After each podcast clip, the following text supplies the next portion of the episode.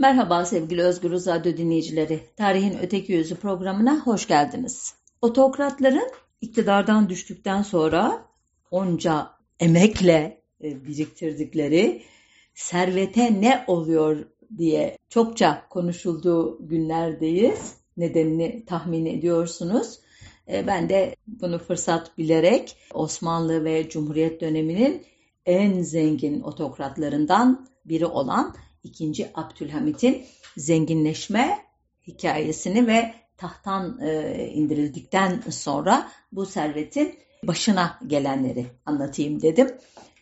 19. yüzyılın e, başına geldiğimizde padişahlar Ayaz Ağa, Kandilli, Yapağıcı, Bahşayiş ve İzzettin çiftlikleri dışındaki bütün e, emlak ve çiftliklerin hasılatları ile Madeni Hümayun hasılatı, Havası Celile, Mukataat gibi adlar altındaki bazı gelirlerle geçinirlerdi.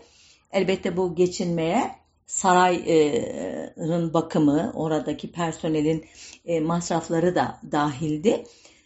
1839'da Tanzimat Fermanı ile bunlar kaldırılıp yıllık 12.500 lira bir maaş bağlandı saraya, daha doğrusu padişaha saray için harcaması amacıyla. Bu miktar o tarihte 12 milyon franka tekabül ediyordu. Yeterli miydi değil miydi diye düşünebilirsiniz. Aynı dönemde Rus çarı yılda 34 milyon, Avusturya Macaristan İmparatoru ve Alman İmparatoru 19,5 milyon, İtalya Kralı 16 milyon, Britanya Kraliçesi 13,5 milyon franka denk ödenek alıyordu diyor kaynaklar. Elbette bu e, sayılar, rakamlar üzerine derinlemesine bir inceleme yapıldığında muhtemelen e, uzmanlık gerektiren e, bazı ek bilgilerle e, bu karşılaştırma anlamını da yitirebilir ama bir mertebe olarak bir fikir versin diye e, bu sayılara bakmıştım. Yani çok kötü değildi Osmanlı İmparatorluğu'nun, padişahının, sultanının geliri.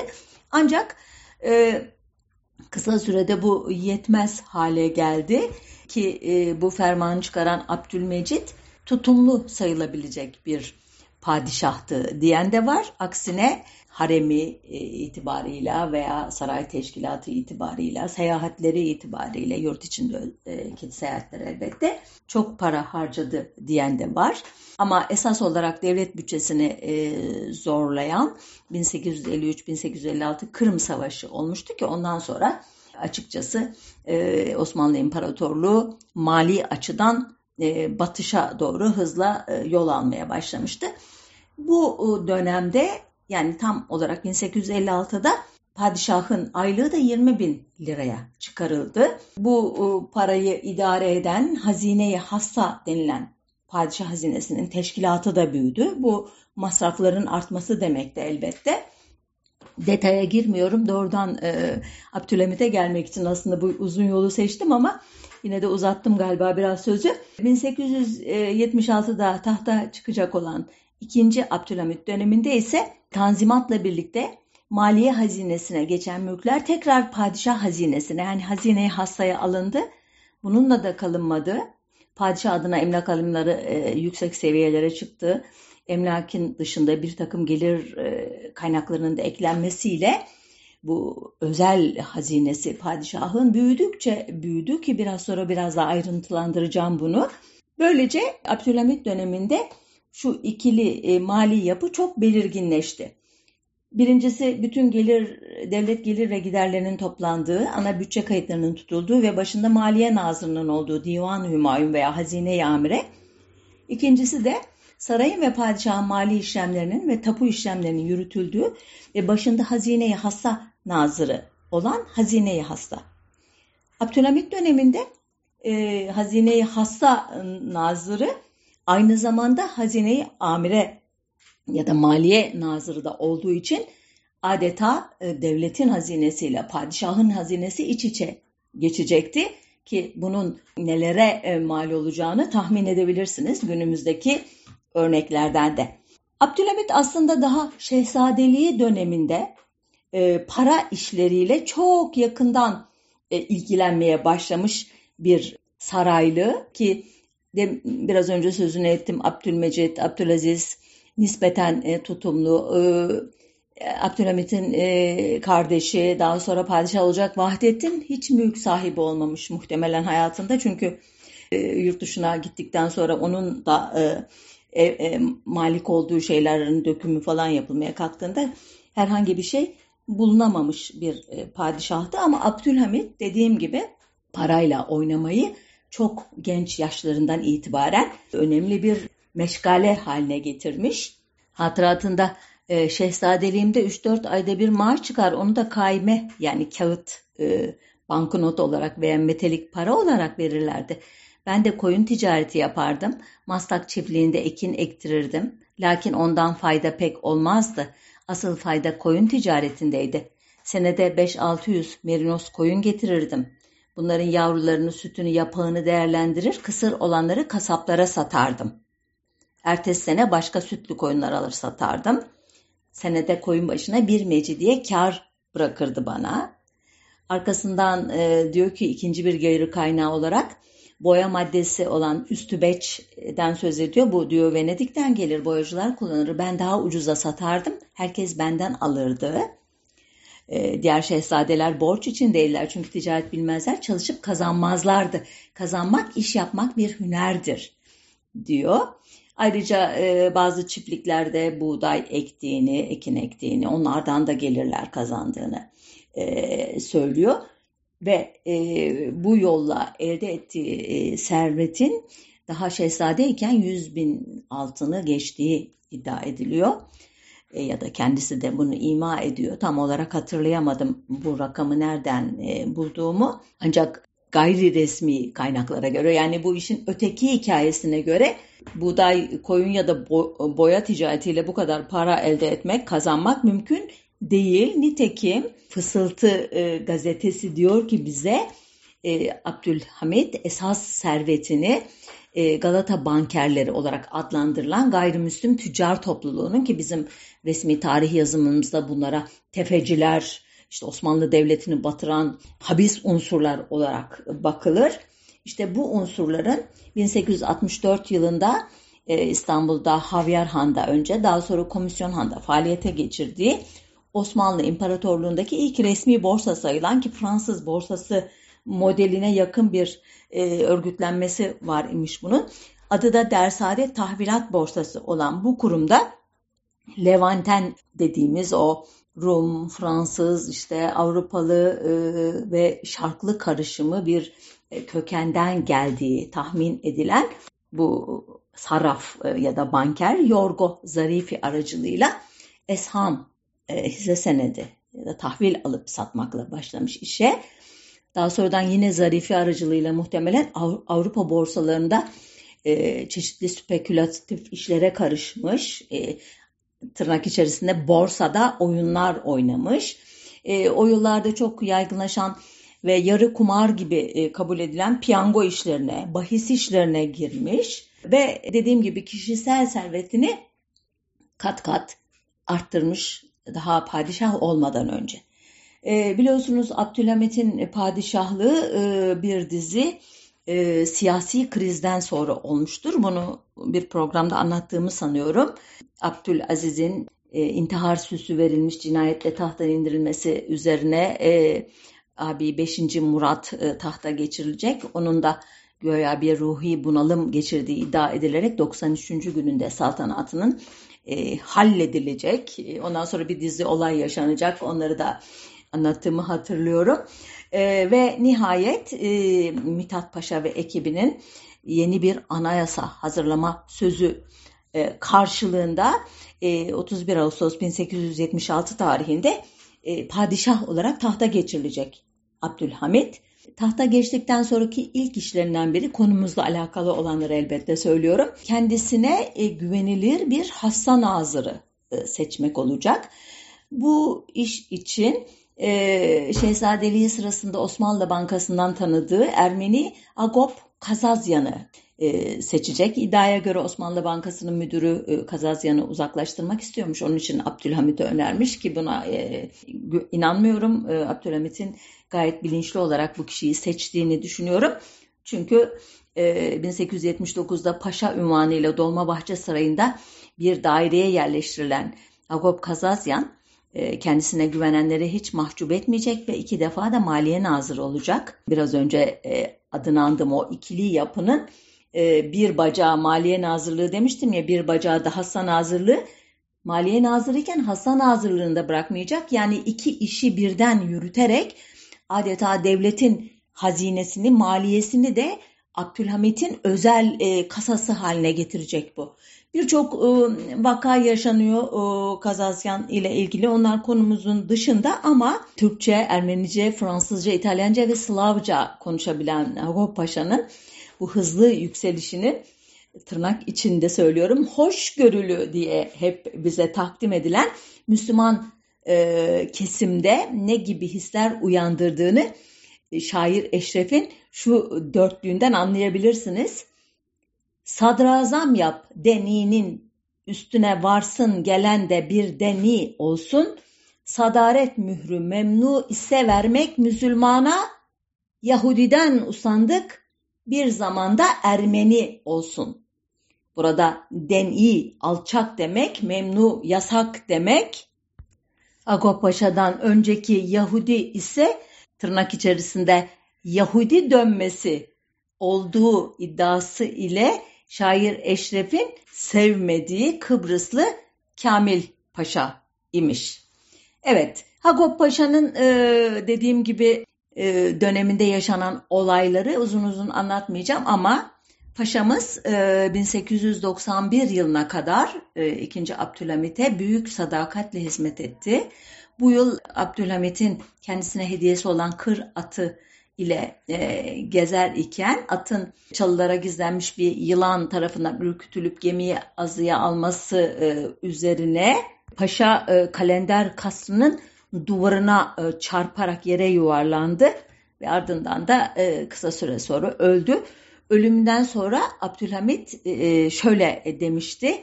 Büyük bir e, servet yapabildiysem bu Agop Paşa'nın dirayeti sayesinde olmuştur. Mülkümü gayet iyi idare etmiş. Yılda 500 bin altın gelir getirecek hale koymuştur. Özel kişilere ve vakıflara ait olmayan araziyi sultan malı ilan etmek fevkalade bir fikir idi. Elbette bu kısa cümleden e, Hagop Paşa'nın e, Abdülhamid'e ne gibi kapılar açtığını tam olarak anlayamamışsınızdır. Zaten e, padişahın da bunu satır satır bütün ayrıntılarıyla bize ifşa etmesi beklenemez. Şunları yapmışlar bu ikili. Ee, önce Tanzimat'la birlikte mali hazinesine geçen padişah ve saltanatın malı olduğu iddia edilen Emlaki Hümayun veya Emlaki Şahane e, diye anılan o kadim malları, mülkleri hazineyi hassa idaresine geri almışlar. Arkasından mahlul yani sahipsiz topraklar diye bilinen ya da hazine tarafından terk edilmiş olan e, toprakları yine Emlaki Hümayun'a yani padişahın özel mülküne dahil etmişler. Arkasından imar ve ihyaya müsait diye niteledikleri aynen günümüzde de işte e, burası e, ormanlıktan yarı orman e, burası bilmem taşlık bir arazi ama buralara şu şu şunları yaparsak güzel bir tesis kondurursak değeri artar dedikleri gibi bu pek çok toprağı ve verimli çiftlikleri padişah adına tapulamışlar. E, bu e, devlet e, malı, miri malı olan topraklarda dolaşan başkalarına ait hayvanların e, alınan vergisini, hayvan vergisini dahi hazineye hassaya almışlar. E, bu e, miri malı topraklarda yapılan e, bayındırlık işlerini yine e, hazineyi hassa e, elemanlarına e, vermişler, onlara ihale etmişler. Ne kadar benziyor değil mi günümüzdeki bazı uygulamalara? Tabii bu el konulan araziler üstünde bulunan çeşitli işletmeler, örneğin Dicle ve Fırat nehirlerindeki gemi işletmesi, Selanik ve Dede liman imtiyazları, pek çok vilayet merkezindeki petrol e, ve gaz yağı depoları, Selanik, İzmir, Bağdat, Basra'da e, büyük umumi depolar, antrepolar bunların gelirleri de hazineye hastaya ayrılmış. Daha sonra ülke içindeki çeşitli e, altın, çinko, gümüş gibi, bakır gibi maden yataklarının imtiyazları hazineye hastaya aktarılmış. Bunlar yetmezmiş gibi Musul civarındaki petrol, neft ve zift madenleri, Bağdat petrolleri, Taşoz adasındaki maden imtiyazları da hazineye hasaya aktarıldı. Padişah adına emlak alimleri e, en yüksek seviyelere ulaştı. Elbette bu işleri yürütmek için de müthiş bir e, teşkilat kuruldu. Öyle ki e, 1908'de 30'u aşkın hazine-i hasta nazırı vardı. Bunların altında elbette memurlar, katipler, inspektörler, alım satım elemanları gibi devasa bir kadro. Bunların e, mali yükleri de e, elbette hem hazine hastayı hem de biraz sonra anlatacağım gibi or, orası yetmeyince e, devletin maliyesinden alınan paralar yüzünden devletin ana hazinesini de yıkıma götürdü. E, bütün bu işleri e, Abdülhamit çok geniş bir paşa kadrosuyla yürütüyordu. Küçük Said Paşa, Hasan Fehmi Paşa, Hamdi Paşa, Hakkı Paşa gibi Müslüman paşalar, Mikail Portakal Paşa, Sakızlı Ohannes Paşa ve elbette adını biraz önce birkaç kez andığım Agop e, Paşa 1891'e kadar Abdülhamit'in mali kadrosunu oluşturuyordu. E, zaman zaman e, bu paşalar e, hem e, devletin maliye nazırı hem de padişahın e, özel e, hazine e, nazırı oldular. Mesela Şirvanizade Rüştü Paşa gibi Agop Paşa'dan sonra. 1908'e gelindiğinde sadece bugünkü Türkiye coğrafyasında aralarında hanlar, konaklar, kışlalar, çiftlikler, tramvay, vapur, tren işletmesi imtiyazları, altın civa, kurşun, çinko gibi çeşitli maden işletmelerinin olduğu 11 bin parça ile Balkanlarda 4280 parça, Suriye'de 390, Lübnan'da 333, Filistin'de 223, Irak'ta 83, Arabistan'da 60, Libya'da 8 parça olmak üzere toplamda 12 binden fazla tapuya sahip idi Abdülhamit. Ayrıca dediğim gibi pek çok e, imtiyazdan da gelir kazanıyordu. Tramvay, maden, vapur, tren işletmesi gibi. Di diyebilirsiniz ki e, bu e, serveti e, kendi şahsi tüketimi için kullanmıyordu bu kişi. Bir çeşit kapitalist girişimci gibi e, davranıyordu belki.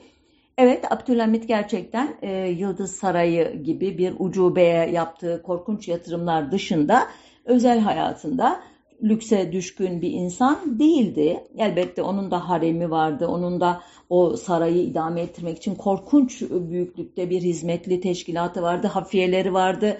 E, jurnalcileri vardı. Bunlara ödediği paralar vardı. Muhaliflerini işte e, yağdanlıklarını beslemek için e, tonlarca para harcıyordu ama şahsı için lüks diye tabir edilecek bir e, harcaması yoktu. Haklısınız. Ancak bir kapitalist zihniyete sahip olmadığı da bu mülkleri alıp alıp arkasını hiç takip etmemesinden de anlaşılıyordu.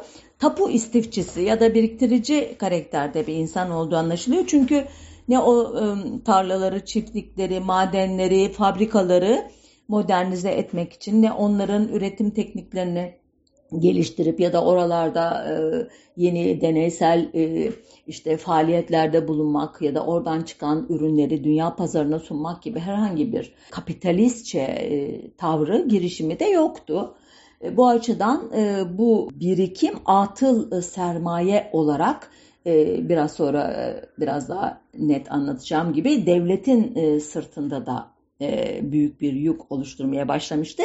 Öyle ki 1908'e gelindiğinde e, Abdülhamit'in devlete ve çeşitli kurumlara e, olan borcu 1 milyon 150 bin altına ulaşmıştı. E, bu durumda e, 23 e, Temmuz e, 1908'de biliyorsunuz İttihat Terakki ve e, Ermeni Taşnak İttifakı Balkanlardaki çeşitli komitacılık faaliyetlerinden ve Doğu vilayetlerindeki çeşitli e, Ermeni örgütlenmeleri ve bazı vilayetlerdeki vergi kalkışmaları gibi e, ekonomik nitelikli itirazların bir kümülatif toplamı olarak bir baskı altına alındı ve e, 1876'da ilan edip 1877'de askıya aldığı kanunu esasiyi yeniden e, yürürlüğe koyması ve bunun ayrılmaz bir parçası olan e, meclisi açması için adeta tehdit edildi, öyle diyeyim, ürkütüldü, korkutuldu ve buna razı edildi. Bu olaydan sonraki dönemi biliyorsunuz ikinci meşrutiyet dönemi diyoruz. İttihat Terakki ve Taşnak İttifakı e, başlangıçta Abdülhamit'i tahttan indirmeyi düşünmüşlerdi ama İttihat Terakki e, muhtemelen buna gücü yetmeyeceğini anlayarak geri adım attı. Bu da zaten Taşnaklarla arasındaki ilk çatlağa neden oldu.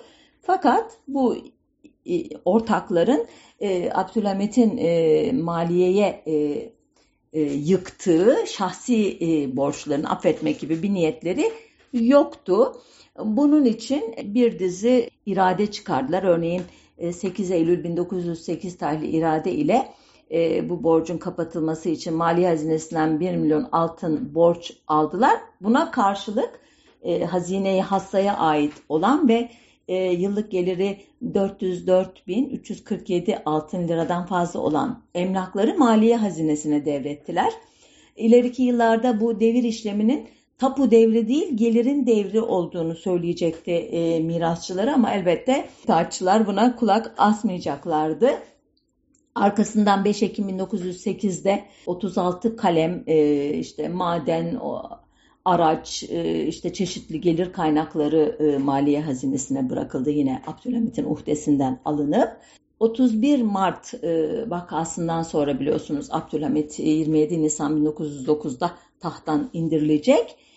Bu tarihten sonra yerine geçen e, Mehmet Reşat ki itaatçıların adeta emir eri gibiydi. Onların boş kağıtlarına imza atar denecek kadar e, boyun eğmiş e, ve silik kalmayı seçmiş bir padişahtı.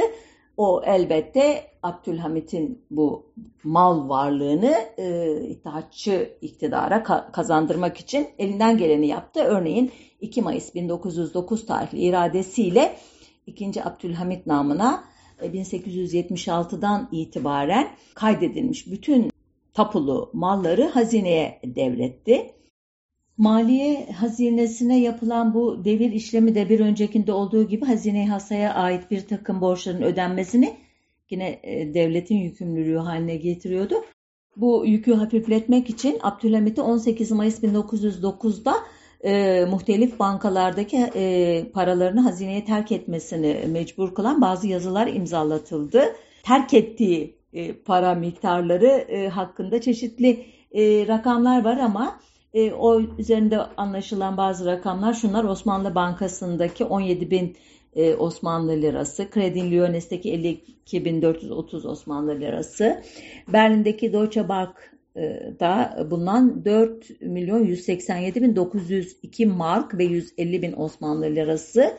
Yine Berlin'deki Raites Bankası'ndaki 9 milyon 537 bin 33 mark ve 152 bin 500 İngiliz lirası.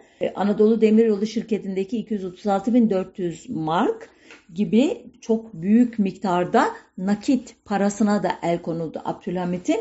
Gerçi 2017 ee, yılında e, Türk Tarih Kurumu'nun eski başkanlarından Profesör Metin Hülagü, Abdülhamit'in hala günümüzde dahi Alman e, German Bank'da, Deutsche Bank Berlin şubesinde, The Reich Bank'da, İngilizlerin The Bank of England'ında, Amerikalıların New York Bank ve Fransa'da bilinmeyen bir bankada 250 milyon dolara yakın parası bulunduğunu e, bu paraların peşine düşmek isteyen mirasçılar olursa kendisine başvurmalarını ve yardımcı olacağını söylemişti ama e, başvuran oldu mu olmadı mı arkasından ne çıktı? Hakikaten e, bilemiyorum, e, görmedim. E, sanıyorum e, çok e, ciddiye alınmadı. Biraz sonra anlatacağım e, Cumhuriyet tarihindeki miras e, davalarının serencamı yüzünden.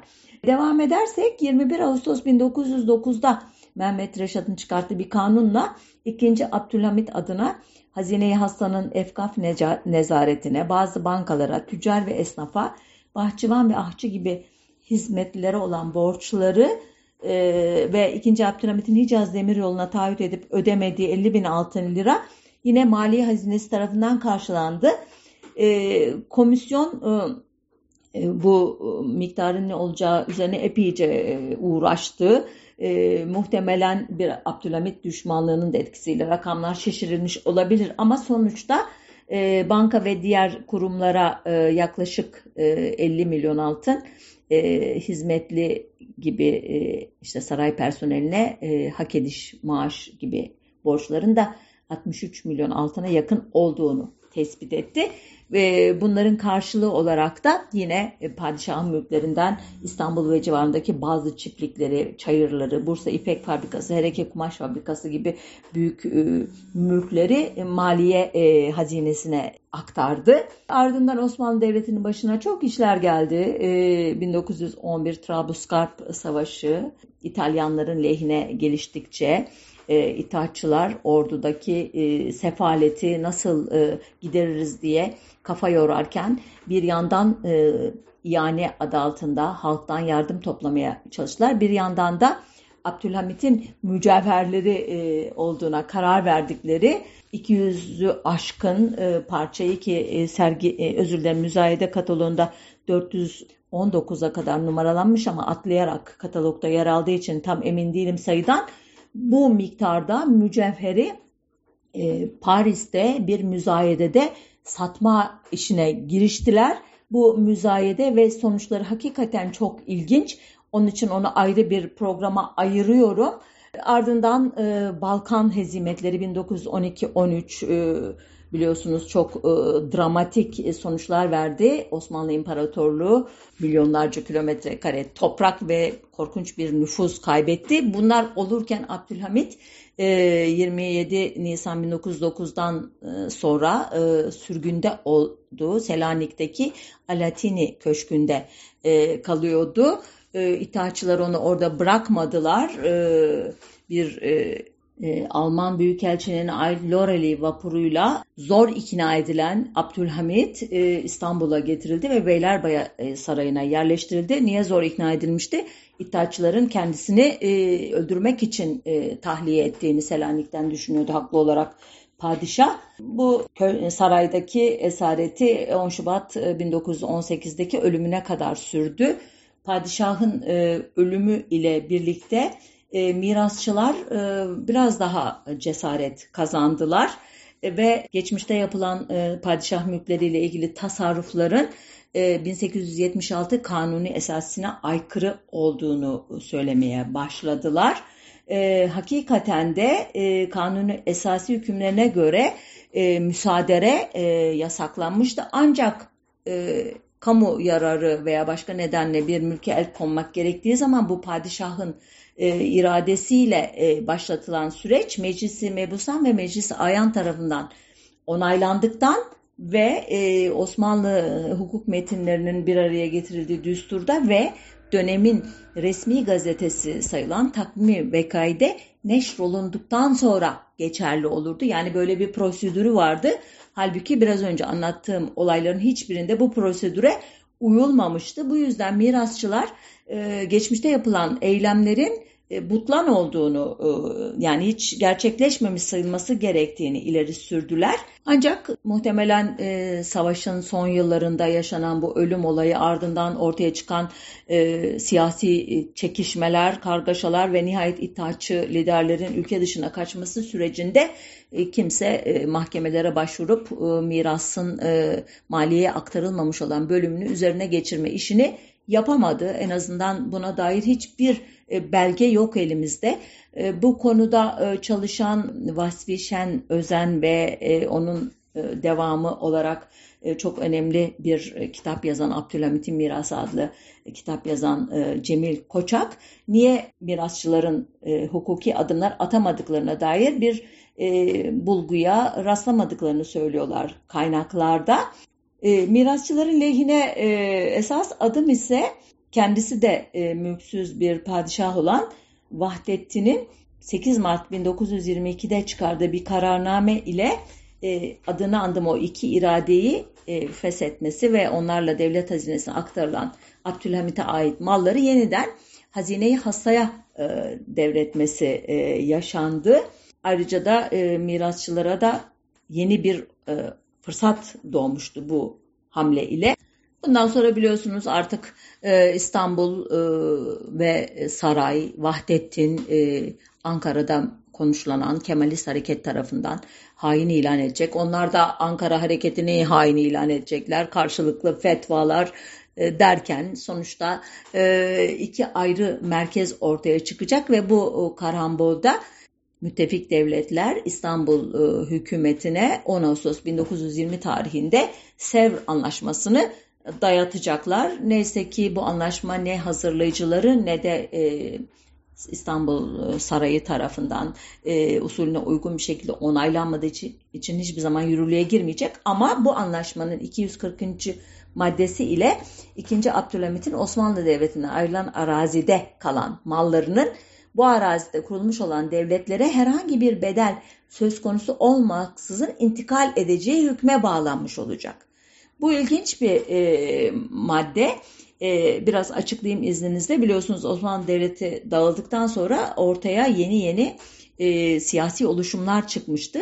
Hatta e, planlanan Ermeni ve Kürt e, muhtariyeti e, de idi. Ancak bunlar e, gerek Amerika'nın bunlara destek vermemesi gerekse İngilizlerin Kürtlerin bağımsız bir devlet kuracak durumda olduklarını olduklarına kanaat getirmemeleri yüzünden hayata geçmeyecekti. Ama e, sonuçta e, Irak, Suriye, Lübnan, e, Filistin topraklarında ve elbette Kuzey Afrika'daki topraklarda, Balkanlarda falan yeni devletlerin filizlendiği bir dönemde Osmanlı mülkleri ne olacak meselesi çok önemli idi.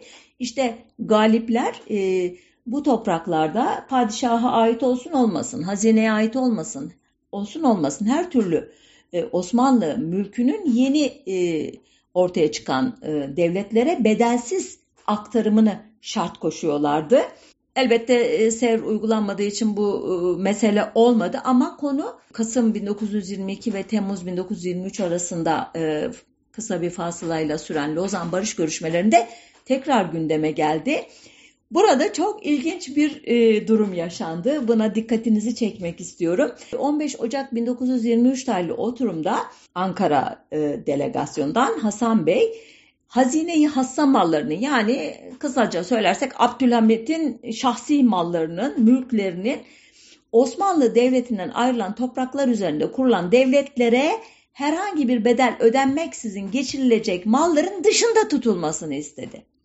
Hasan Bey bu malların devlete ait olmadığını, aksine özel mülk statüsünde olduğunu belirtiyordu. Müttefik devletler ise buna itiraz ediyorlardı. Onlara göre hazine hasta mallarının büyük bir kısmı 1908'den bu yana devlet hazinesine kalmıştı.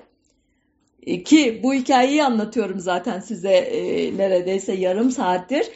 Burada müttefikler e, itaatçıların statükosunu bir veri kabul ediyor. Çünkü işlerine geliyor o e, hazineye aittir. Hazineye aitse de doğal olarak yeni devletlere paylaştırılabilir ama şahsi mal olsa bu hukuk meselesi, hukuki tartışmalara neden olacaktır kişisel miras hukuku e, açısından.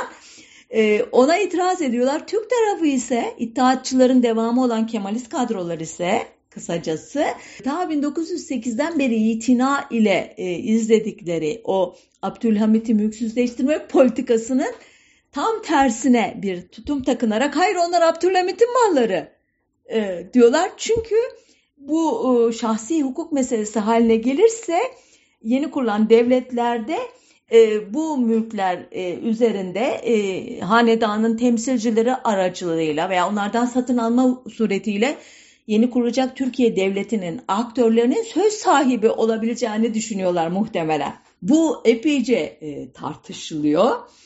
Türk tarafı hatta buna destek olması için e, diyor ki bu Abdülhamit malları için özel komisyonlar kuruldu. Onlar ayrı bir yapı ile takip ediliyorlar. Mirasçıları davalar açıyor. Gerek e, Irak'ta, Suriye'de, işte Kıbrıs'ta İngilizlere karşı, Fransızlara karşı ve bize de karşı açacaklar e, ileride. Biz bunu biliyoruz diyorlar. Yani bu iş diyorlar lütfen e, devlet malı gibi düşünülmesin, özel e, mülkiyette olduğu düşünülsün diyorlar. Bayağı tartışılıyor falan. Sonunda Lozan Anlaşması'nın 60. maddesiyle bir orta yol bulunuyor. Şöyle deniyor maddede. Gerek Balkan Savaşları sonucu olarak gerekse iş bu antlaşma ile kendilerine Osmanlı İmparatorluğundan bir toprak parçası ayrılmış ya da ayrılan devletler Osmanlı İmparatorluğu'nun bu toprak parçasında bulunan her türlü taşınır ve taşınmaz mallarını herhangi bir karşılık ödemeksizin edinmiş olacaklardır. Burada e, hazineyi hassa ya da e, e, işte hazine, maliye, devlet ayrımı yapmadan Osmanlı İmparatorluğu'nun mülkleri diyerek böyle muğlak bırakılıyor konu. Bu e, muğlaklığı e, 3 Mart 1924 tarihinde e, TBMM tarafından kabul edilen 431 sayılı Hilafetin ilgasına ve Hanedan Osmani'nin Türkiye Cumhuriyeti memaliki haricine çıkarılmasına dair kanunun 8. maddesiyle çözmeye e, çalışıyor yeni Türkiye'nin kurucuları. Biliyorsunuz hilafetin e, kaldırılması e, meselesi Kemalist şeyde e, diskur içerisinde çok önemli bir yere sahip. Her ne kadar İslamcı çevreler bunun e, Lozan'da İngilizler tarafından dayatılan bir e, şart olduğunu ileri sürerlerse de Mustafa Kemal'in kafasındaki batı tarzı e, laik, modern e, devlet e, yapısı içerisinde e, hilafet makamına elbette yer yoktu. Hilafetin e, siyasi bir güçle birlikte e, olduğu zaman dahi ne kadar etkisiz kaldığını gayet iyi gören Mustafa Kemal e, Cumhurbaşkanlığına e, rakip olmaya çalışan Ankara'ya adeta meydan okuyan ki bunları bir programda uzun uzun anlatmıştım bulup oradan izleyebilirsiniz e, detayları oradan öğrenebilirsiniz. Bu e, kurumu kaldırırken elbette e, pek çok madde içerisinde e, bu mülkiyet meselesine de e, yer vermişti. E, bu kanunun 8. maddesi bizi doğrudan ilgilendiriyor. O maddede Osmanlı İmparatorluğu'nda padişahlık etmiş kimselerin Türkiye Cumhuriyeti arazisi dahilindeki tapuya merbut envali yani malları ve gayrimenkulleri millete intikal etmiştir deniyor. Hüküm son derece açık görünüyor ilk bakışta. E, cümlede e, çoğul kullanılmak suretiyle Osmanlı İmparatorluğu'nda padişahlık yapmış tüm kişileri. Bu arada 2. Abdülhamit'i de e, kastettiğini e, düşünüyor kanunu e, kaleme alanlar. E, ve böylece e, miras konusunda e, hen, şu ana kadar ki tek büyük rakip olan Abdülhamit varisleri ekarte edilmiş oluyor. Unuttum söylemeyi yine yasanın 10. maddesinde de daha önce devlet hazinesine devredilmiş olup Vahdettin tarafından tekrar padişah hazinesine aktarılan mallara el konulduğunu açıklayan bir ifade geçiyor. Bu kanunla en az 155 kişinin e, kanunun şart koşmadığı durumda kendiliğinden gidenlerle birlikte 164 e, kişinin e, Türkiye'den ayrılmak zorunda olduğunu e, biliyoruz. Kanunun e, yayınlanmasından itibaren 10 gün içinde ülkeyi terk etmeleri gereken bu kişiler aynı zamanda Türk vatandaşlığından da çıkarılacaklardı. E, bu kişilerin Türkiye Cumhuriyeti dahilinde gayrimenkul tasarruf edemeyecekleri, tapuda üzerlerine kayıtlı gayrimenkulleri en geç bir yıl içinde elden çıkarmak zorunda oldukları, bunun için devlete başvurmaları gerektiği, aksi halde e, bu süre sonunda herhangi bir hak iddia edemeyecekleri falan da belirtiliyordu bu e, kanunla. E, sonuçta e, 431 e, sayılı e, kanun bu e, mülkiyet e, meselelerini bir anlamda Gordion'un düğümünü kesen işte e, Büyük İskender gibi çözmeyi e, hedeflemişti. Ancak aradan e, geçen yıllarda Türkiye'nin e, düşmanı olan, e, milli mücadeledeki baş düşmanı olan Yunanistan'la dahi sıcak ilişkiler e, kurması, bu mirasçıları e, oldukça cesaretlendirmiş olmalı ki 1931 yılında e, Abdülhamit'in e, mirasçılarından Bedri Felek ve Müşrike Kadınlar e, Lozan Anlaşması'nın bazı maddelerini e, dayanak yaparak daha önce Osmanlı Devleti'nin arazisi içinde olup da artık Türkiye sınırları dışında kalmış yerlerde bulunan 2. Abdülhamit'in e, kendilerine miras bıraktığını iddia ettikleri gayrimenkulleri e, geri alabilmek için e, Suriye, Irak, Lübnan ve Kıbrıs'ta hem yerel merciler nezdinde hem de buralardaki manda idaresini elinde tutan İngilizler, Fransızlar nezdinde e, girişimlerde bulunmaya başladılar. E, elbette bu para işiydi, avukat tutma işiydi. E, bu mercilere yazılmış e, pek çok mektup ve bunlara ilişkin e, yorum e, beyanları e, İngiliz arşivlerinde özellikle bolca bulunuyor imiş. Ancak e, bir süre sonra İngilizler, e, Fransızlar e, yılacak e, çünkü e, talep edilen e, mülkler içerisinde Kerkük, Musul gibi petrolce çok zengin alanlar da var. Buraları kaptırmak istemedikleri için bu mirasçıları başlarından sağma yolları arayacaklar. Bu bağlamda Türkiye'den yardım isteyecekler. Hani Lozan'da gerçi buralar Abdülhamit'in malıdır diyerek ikili bir politika izlemişti Türkler ama e, belki fikirlerini değiştirmişlerdir. En azından e, 1924 sonrası çıkardıkları 431 sayılı kanunla deyip e, görüş almaya kalktıklarında çok ilginç bir şekilde e, Abdülhamit'in mirasçılarına karşı son derece katı bir tutum takınan e, Türkiye Cumhuriyeti yetkilileri Irak, Suriye, Kıbrıs ve Lübnan söz konusu olduğunda yine Lozan'daki gibi e, buralar evet e, bu e, Abdülhamit'in özel mülkiyetinde e, olabilir. Hala e, bize karşı da davalar açılıyor. Bunun için o, oraları e, henüz e, kamulaştırmayın anlamına gelecek cevaplar verirler. Bu gerçekten şaşırtır İngilizleri ama sonunda en azından Irak bir yasa çıkararak bu konuda dava açanları suçlu sayarız e, demeye getirir ve e, vazgeçirtir e, bu mirasçıları. Cumhuriyet'in 10. yıl dönümü münasebetiyle e, çıkarılan o genel af mirasçıları yeniden cesaretlendirecektir. Bazı kişiler ki Abdülhamit'in zevcelerinden Müşfika Hanım ve Emsali Nur Hanımlar 1933 yılında Necati Yalım adlı bir avukat tam müracaat ederler ve Abdülhamit'e ait bazı küçük ve önemsiz gayrimenkullerin ki bunlar İzzet Paşa çiftliği, Halepli merası ve burunsuz mandırası gibi çok da önemsiz olmayan e, mülklerdir. Bunların e, intikali için e, mahkemeye başvurmaya e, girişirler. E, varisler adına e, hareket eden en önemli aktör ise Mustafa Kemal'in dişçisi olarak da bilinen Sami Günzberg adlı Yahudi şahsiyettir.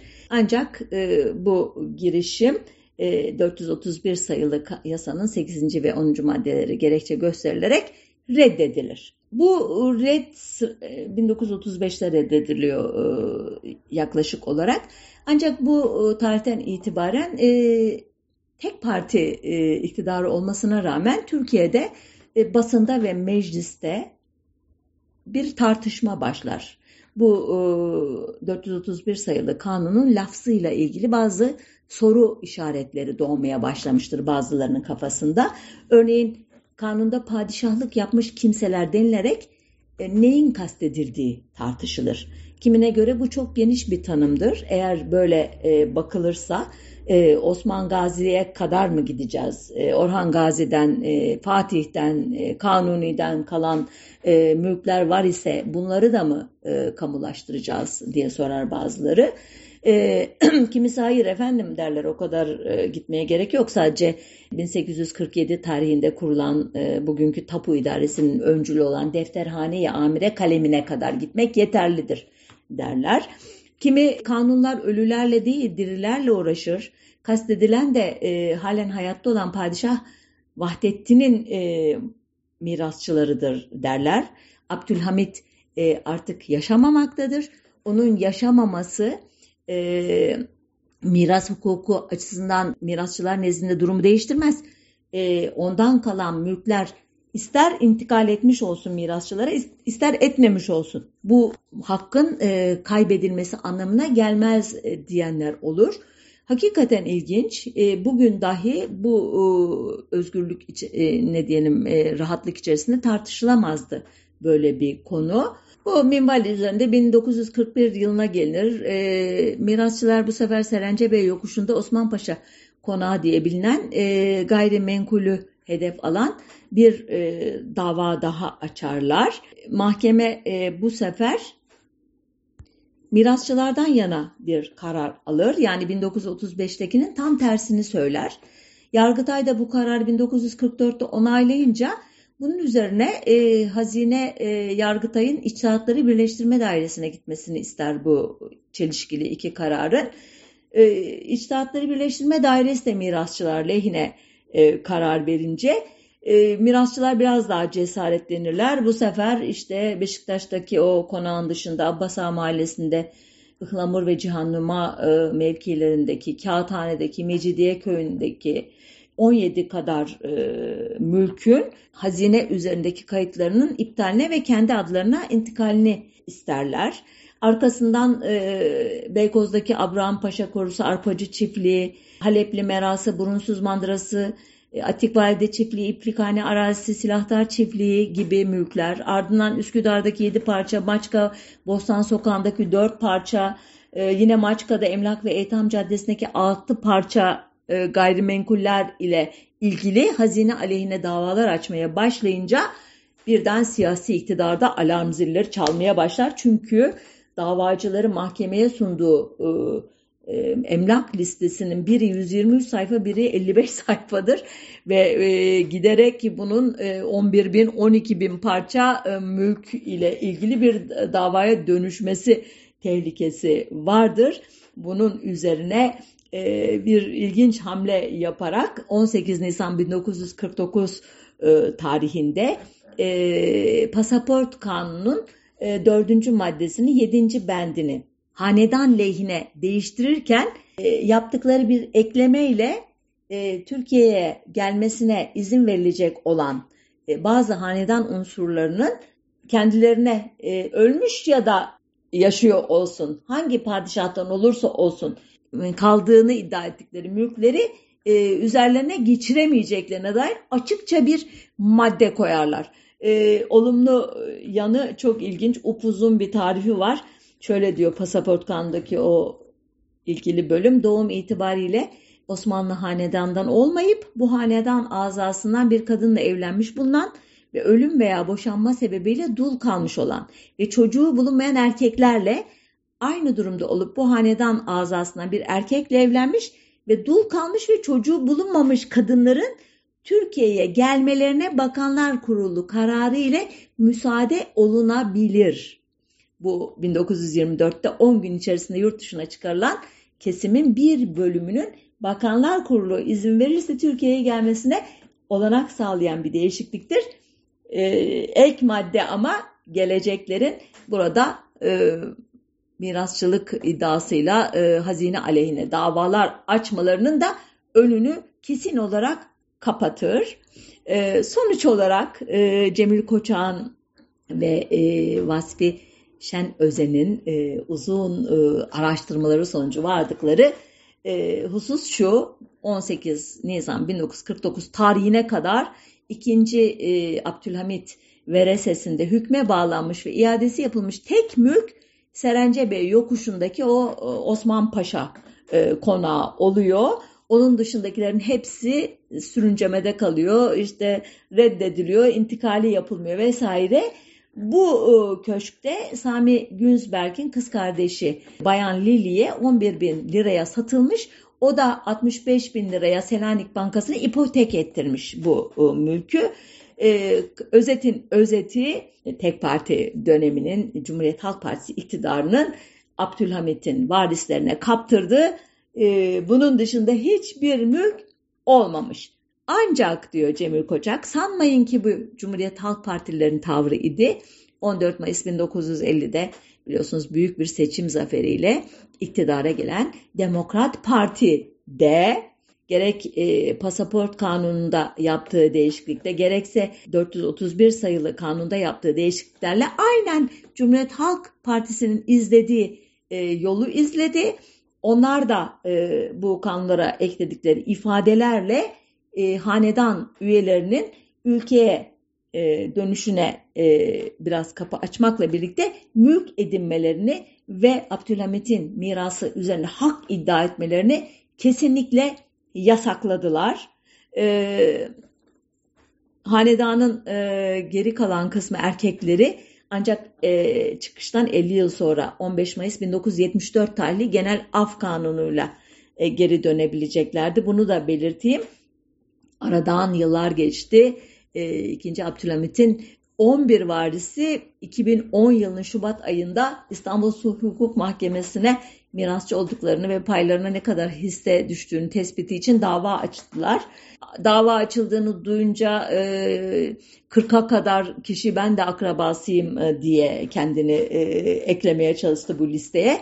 Sonunda ilginç bir şekilde e, bu e, dava vesilesiyle Tapu ve Kadastro Genel Müdürlüğü arşivinde saklanan belgeler e, biraz kendini gösterdi. Biliyorsunuz e, 1920 öncesi tapu kayıtlarını e, edinmek araştırmacılar için dahi mümkün değil. Çünkü 1913'ten itibaren itaatçıların yürüttüğü müsaadereler, el koymalar, özellikle Ermeni Rum mallarına yönelik bir çeşit devlet sırrı olarak saklanıyor. Bu kapsamda Abdülhamit'in ne kadar tapusu kalmıştı onu da bilemiyorduk. Bu açıklamaya göre 7756 taşınmazının tapusu hala e, Türkiye Cumhuriyeti'nin uhdesinde bulunuyor. E, Türkiye e, sınırları içerisindeki tapulu arazisinin büyüklüğü 1 milyon 256 bin 947 dekar imiş. E, bu tapulu arazinin 391 bin 573 dekarı devlete, 8627 dekarı da şahıslar adına geçmiş. E, herhalde e, zilliyetlikle falan. Sonunda bu davadan da bir sonuç çıkmadığını biliyoruz. Yakın tarihte 15 kişiye kadar düşmüştü sanıyorum. Kimin e, birincil e, şeyi olduğu, mirasçı olduğu falan e, tespit edilemedi. Sonradan da 11'e kadar düştü. Şu anki durumu e, bilemiyorum. Özetin özeti e, Abdülhamit'in e, korkunç büyüklükteki hatta 1903'te dünyanın üçüncü e, zengin kişisi ilan edilmesine neden olacak bu kişisel serveti e, ne kendisine yar oldu ne mirasçılarına yar oldu e, ne de e, kamuya e, yaradı bir şekilde telef oldu gitti hem kamusal e, paralar hem e, çeşitli zenginlikler bazıları e, bunu e, çeşitli otokratlara bir ders olarak okutmak e, iyi olur diyor. Ben de öyle düşünüyorum gerçekten. Bakalım e, gelecek bize neler gösterecek. Hani İstiklal Marşı şahiri diye yücelttiğimiz Mehmet Akif Ersoy der ya Geçmişten adam hisse kaparmış ne masal şey. Beş bin senelik kısa yarım hisse mi verdi? Tarihi tekerrür diye tarif ediyorlar. Hiç ibret alınsaydı tekerrür mü ederdi? Dediği gibi Safahat'ın yedinci kitabında maalesef e, kimsenin tarihten ders aldığı yok deyip noktalı virgülü koyalım. Haftaya bir başka konuda buluşmak üzere. Sağlıcakla kalın, hoşça kalın.